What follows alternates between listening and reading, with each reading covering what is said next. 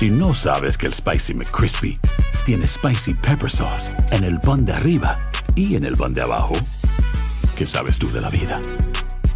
Para, pa, pa, pa. Cassandra Sánchez Navarro junto a Catherine Siachoque y Verónica Bravo en la nueva serie de comedia original de VIX, Consuelo, disponible en la app de VIX ya. Bienvenidos al podcast del Noticiero Univisión Edición Nocturna. Aquí escucharás todas las noticias que necesitas saber para estar informado de los hechos más importantes día con día. Buenas noches, hoy es martes 2 de enero y estas son las noticias más importantes del día. Se acerca la fecha límite de estadía en los refugios para miles de migrantes en Nueva York. Muchos podrían terminar en la calle en medio del duro invierno si no encuentran alojamiento. Continúa la ola de asaltos en tiendas en California. Un supermercado en Compton fue saqueado por una banda de 100 delincuentes. Les tenemos las impactantes imágenes. Un reciente estudio reveló que aumentó el número de solicitudes de pastillas abortivas en Internet los médicos están preocupados por los riesgos de su uso. El tema terminará en las Cortes este año. En México, madres buscadoras localizan en Hermosillo a un hombre con reporte desaparecido desde hace 20 años y pasa las fiestas de fin de año con su familia. Comienza la edición nocturna. Muy buenas noches y gracias por acompañarnos. Contrarreloj, así están cientos de migrantes en Nueva York que tendrán que desalojar los albergues y no tienen dónde ir, Elian. Así es, Maite, y es que los altos precios también de los alquileres son excesivos para los recién llegados que en su mayoría no tienen aún un trabajo. De esta crisis humanitaria nos estará hablando Fabiola Galindo en el siguiente informe. Este podría ser un duro invierno para miles de familias inmigrantes que viven en refugios municipales de la Gran Manzana. ¿Y a usted le ha llegado una notificación de que tienen que salir de la habitación del hotel? Sí, hasta el 9 de enero y después me dieron prórroga hasta el 23. La familia de Gregorio es una de miles que solo tienen dos meses para vivir en un albergue y ya están buscando a dónde ir. Eh, la cantidad que piden no es fácil, 4 mil, de 4 mil para arriba. Lo máximo que he conseguido es 8 mil y ¿de dónde saco yo esa barbaridad de, de plata? Los caros alquileres de Nueva York son impagables por lo menos hasta que consiga trabajo, dice. Al cuartico no, no quiero. La temida fecha de desalojo llega luego de que en Texas, en el mes de diciembre, se registró la cantidad más alta de detenciones en la frontera jamás vista antes. Hoy el gobernador tejano dijo en la red social X que Texas ha transportado a más de 95 mil migrantes a ciudades santuario. Ciudades como Nueva York y Chicago solo han visto una fracción de lo que los pueblos fronterizos de Texas enfrentan todos los días. Agregó que continuará enviándolos hasta que Biden dé reversa a la política de fronteras abiertas. Pero la frontera está más militarizada que nunca y el Congreso encargado de enviar fondos a los estados no se pone de acuerdo. Estamos lidiando con un abusador, dijo el alcalde de Nueva York. Estas personas tienen un parole en el país y están aquí legalmente, así que ser ciudad santuario no tiene nada que ver. De los más de 60 mil migrantes que ha albergado Nueva York, solo unos 4 mil que ya llevan más de un año hospedados serán los primeros en recibir la notificación de desalojo. Hay que estar bajando y preguntando y ellos les dicen a uno y sí, hay que darte tantos ciertos días porque estás con tu familia y no estás trabajando. Sí ayudan a uno. En Nueva York, Fabiola Galindo, Univisión. Fabiola, muchísimas gracias. Nos quedamos en Nueva York y es que la policía de Rochester identificó a 12 de las víctimas mortales de un incidente frente a un teatro donde se estaba celebrando un concierto. Se trata de Justina Hughes, de 28 años, y Joshua Orr, de 29. Ambos viajaban como pasajeros en un todoterreno Mitsubishi Outlander.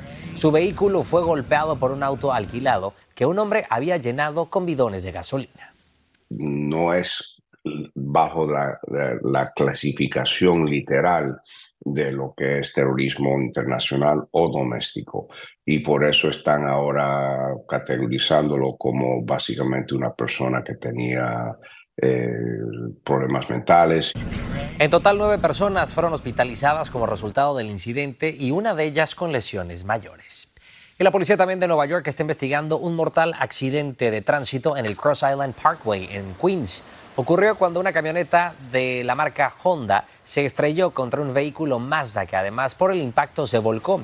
Los cinco ocupantes del Mazda fueron declarados muertos en la escena.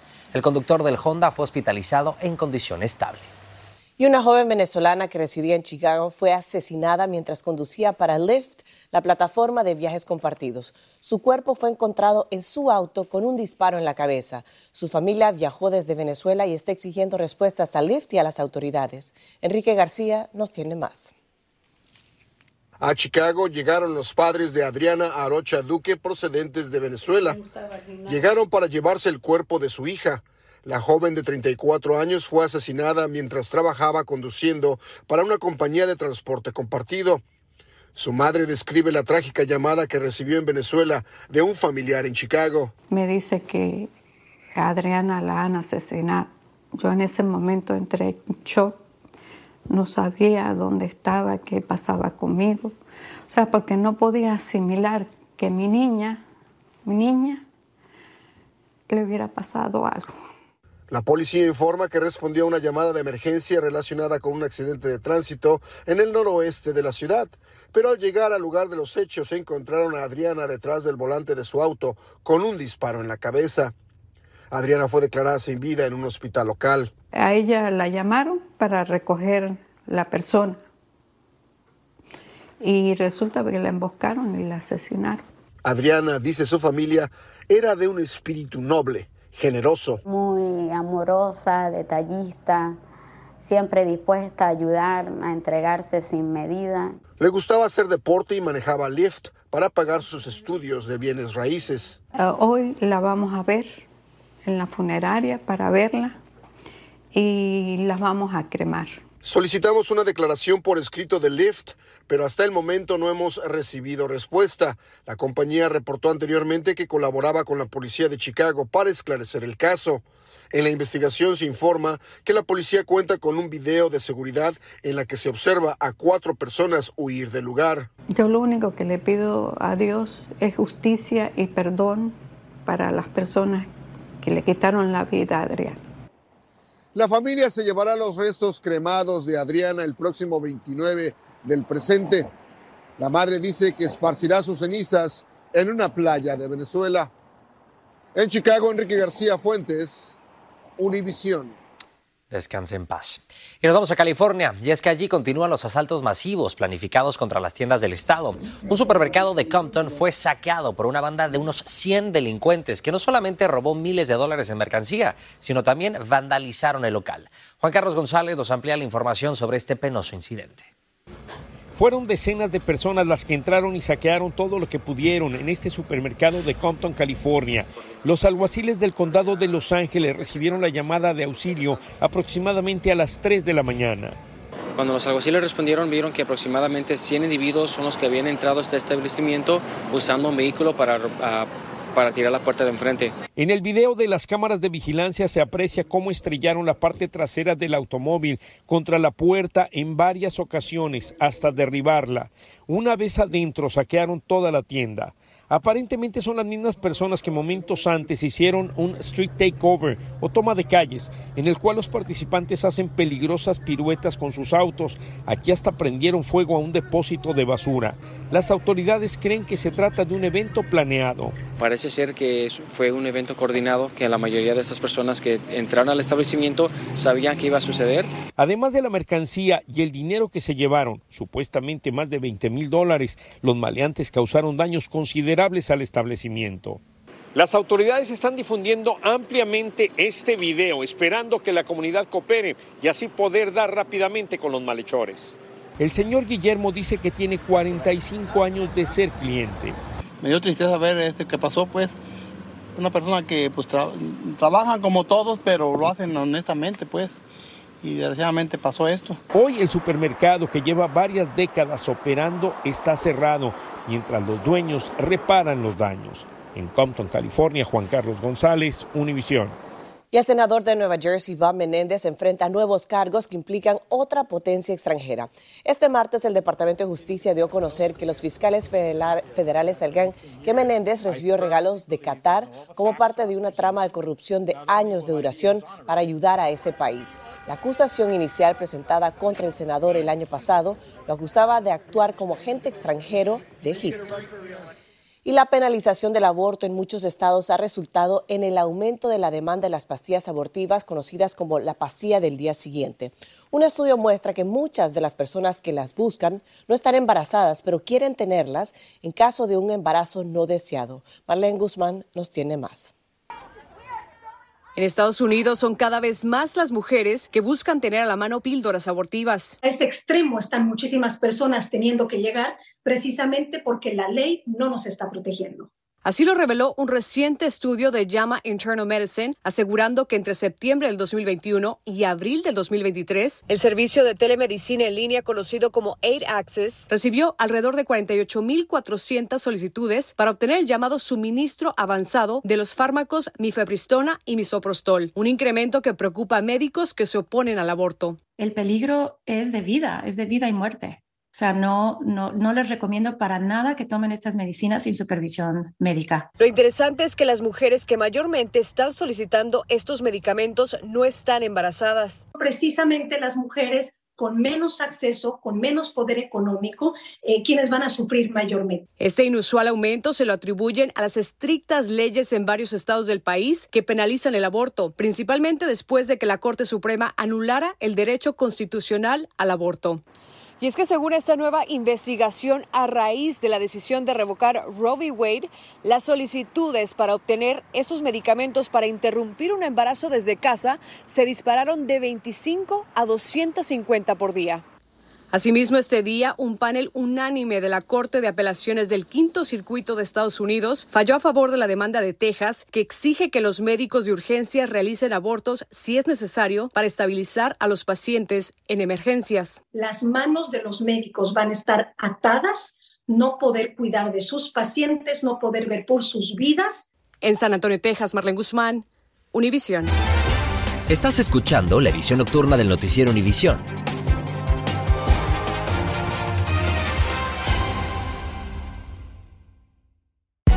Hay gente a la que le encanta el McCrispy y hay gente que nunca ha probado el McCrispy. Pero todavía no conocemos a nadie que lo haya probado y no le guste. Para pa pa. Cassandra Sánchez Navarro junto a Catherine Siachoque y Verónica Bravo en la nueva serie de comedia original de Vix, Consuelo, disponible en la app de Vix ya. Continuamos con el podcast de la edición nocturna del noticiero Univisión. En Japón, un avión de pasajeros de Japan Airlines chocó con una aeronave de la Guardia Costera y se incendió. Esto mientras estaba aterrizando en Tokio. En el avión viajaban 367 pasajeros y 12 miembros de la tripulación. El primer ministro japonés informó que cinco personas murieron y hay otros lesionados, entre ellos uno grave. Según expertos, no había mal tiempo en el aeropuerto en ese momento y al momento no se puede decir quién fue el responsable de la tragedia. Y también la travesía que los migrantes hacen para llegar a Estados Unidos está minada de peligros. Una joven pareja de Honduras estaba viajando con su bebé de tan solamente cinco meses y al intentar subir a un tren en movimiento los golpeó la tragedia. Karina Garza Ochoa nos explica lo que ocurrió cerca de las vías del tren. Ahí quedaron los restos de una bebé hondureña de cinco meses que resbaló de los brazos de su madre cuando subía a uno de los vagones en movimiento. La familia migrante buscaba llegar a la frontera norte de México para cruzar a Estados Unidos. Intentaron ponerla a salvo, pero Emma Dayana Portillo Centeno no sobrevivió. Los paramédicos de, también que llegaron tanto del municipio como nosotros inmediatamente fueron a dar los primeros auxilios, pero bueno, como lo decíamos, la altura, la velocidad del tren y bueno, el, golpe fue muy fuerte y bueno, falleció en el, en el instante. El accidente ocurrió en los patios de la estación de ferrocarril en el municipio del Carmen, lugar que en los últimos meses se ha convertido en una ruta de paso para miles de inmigrantes que buscan llegar a la frontera con Eagle Pass, Texas. Migrantes hondureños que esperan viajar a la frontera en Monterrey lamentan lo sucedido son los riesgos que uno toma al salir del país. Pues mi punto de vista es esperar el tiempo de Dios, a ver qué, qué oportunidad los da para cruzar al otro lado. Entonces, yo no arriesgaría mi vida ni la, ni la vida de mis familiares solo por montarme a, la bestia. Para la activista promigrante Katia Cavazos, la crisis está fuera de control. Y aunque los padres de la bebé Lourdes Centeno de 25 años y Josué Portillo de 22 podrían solicitar una visa humanitaria, pocas veces se les orienta por lo que estas tragedias continuarán. Esto se puede esperar que se siga repitiendo. O sea, que esto vuelva a suceder una y otra vez y que los derechos de los niños, niñas y adolescentes se vean pisoteados como se han visto durante el año pasado, que no va a dejar de pasar porque, porque están mal, mal hechas las cosas. Los padres de la menor fueron dados de alta esta mañana. Se espera que en las próximas horas realicen los trámites para reclamar los restos y aún se desconoce si buscarán regresar a su país de origen. En Monterrey, México, Karina Garza Ochoa, Univisión. Gracias, Karina. Y de esa tragedia pasamos a una historia de milagro. Luego de 20 años desaparecido, un hombre fue localizado por un colectivo de madres buscadoras de Sonora que usó las redes sociales como una herramienta clave de su misión. La familia del desaparecido lo calificó como un verdadero milagro. Desde Ciudad de México, Gabriela Tlaseca nos tiene la emotiva historia de este reencuentro familiar. El día de hoy, después de 20 años de estar desaparecido para la familia, el señor Mario vuelve a tener contacto con sus hermanos. Sí, tuvo que pasar toda una vida para reencontrarse. Hoy Mario Becerril, quien desapareció a sus 27 años en California, Estados Unidos, milagrosamente ya está con su familia. Fue gracias a la ciudadanía y a la lucha incansable del colectivo de madres buscadoras de Sonora que se dio con su paradero. Agradecerle mucho a estas personas que nos ayudan a tomarle fotografías a los indigentes, que los subimos a la página, la familia los contacta los localiza. Una vez más, el poder de las redes sociales. Es un milagro lo que estoy mirando, pero quiero que me diga usted si es verdad que es mi hermano. Estos 20 años están en blanco para Mario, pero la sangre siempre llama. Mario no se acuerda de nada de lo que pasó ni por qué él está aquí, pero cuando lo miró, él le preguntó quién soy. Eres Jorge, le dijo. Fue un viaje largo de Sonora a Tijuana, más de 12 horas llenas de un cansancio lleno de esperanza, de miedo, de incertidumbre. Está un poco intranquilo ya porque ya son muchas horas de viaje. Mario era muy trabajador, boxeaba, era calmado. Su hermano Jorge lo define como una excelente persona. Lo apoyarán para que se recupere de este duro golpe. Es un milagro porque son 20 años, no, no fueron 20 días. Tenemos que poner de nuestra parte para, para que Mario salga adelante y, se recupere al 100. Mientras la felicidad encuentra a la familia de Mario, Ceci Flores pide un milagro para ella, para encontrar a su hijo. Asombrosamente, después de entregar a Mario, algo la hizo detener su camino en una brecha conocida por ella. Y me puse a pedirle a Dios. Cuando yo abro mis ojos veo esos restos enfrente de mí.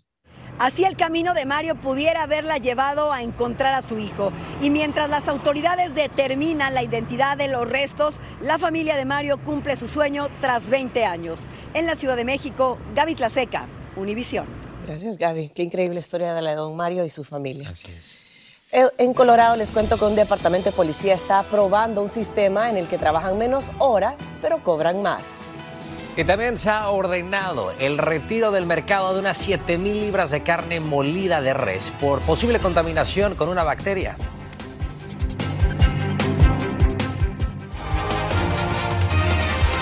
Un departamento de policía de Colorado está aprobando una semana laboral de solo cuatro días. Los empleados trabajan 32 horas a la semana, pero cobran 40. Este plan piloto se trata de un esfuerzo por promover un mejor equilibrio entre la vida laboral y la personal y dar más flexibilidad a los trabajadores para administrar su tiempo. Veremos a ver si resulta. Una gran idea, definitivamente. Y también unas 7 mil libras de carne molida de res están siendo retiradas del mercado por una posible contaminación con la bacteria E. coli. Se trata de carne molida de la empresa Valley Meats, empacada el 22 de diciembre. La carne, posiblemente contaminada, fue enviada a los estados de Illinois, Indiana, Iowa y Michigan. Es mejor, por supuesto, revisar esta carne para evitar una contaminación y promueven la idea de celebrar un día de Año Nuevo para los gatitos. Le diremos cómo se llamaría esa celebración.